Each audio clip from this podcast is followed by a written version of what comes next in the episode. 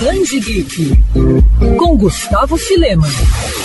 A Organização Mundial do Turismo define o turismo sexual como viagens organizadas internamente no setor turístico ou fora dele, mas que usam as estruturas e redes da área como objetivo de organizar a relação comercial sexual do turista com os residentes no destino. Apesar da realidade preocupante, no Brasil o tema ainda é um tabu. Os números, no entanto, mostram que o tema precisa estar em pauta. Entre 2011 e 2012, por exemplo, o Ministério do Turismo identificou e derrubou cerca de 2 mil sites que associavam o país à pornografia e à prostituição em 2015, o novo monitoramento já apontava o surgimento de mais de 3 mil páginas com o mesmo teor. Pesquisas internacionais mostraram que 70% das mulheres procuradas pelos estrangeiros são negras, 95% se encontram em classes sociais mais vulneráveis e que a grande parcela dessas mulheres são, na verdade, crianças e adolescentes. Para se ter uma ideia, entre os anos de 2011 e 2019, o Disque Direitos Humanos do governo federal registrou 351 denúncias de exploração sexual desse público na atividade do turismo. É esse triste e complexo quadro, que em muitas ocasiões é ignorado e até mesmo normatizado por autoridades,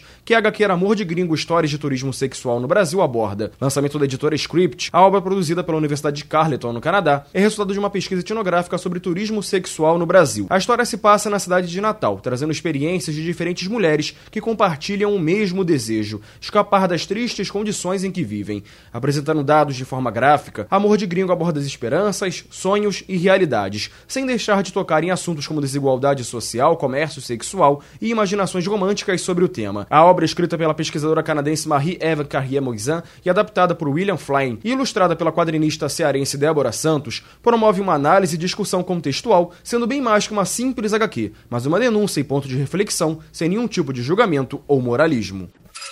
Quer ouvir essa coluna novamente? É só procurar nas plataformas de streaming de áudio. Conheça mais dos podcasts da Band FM Rio.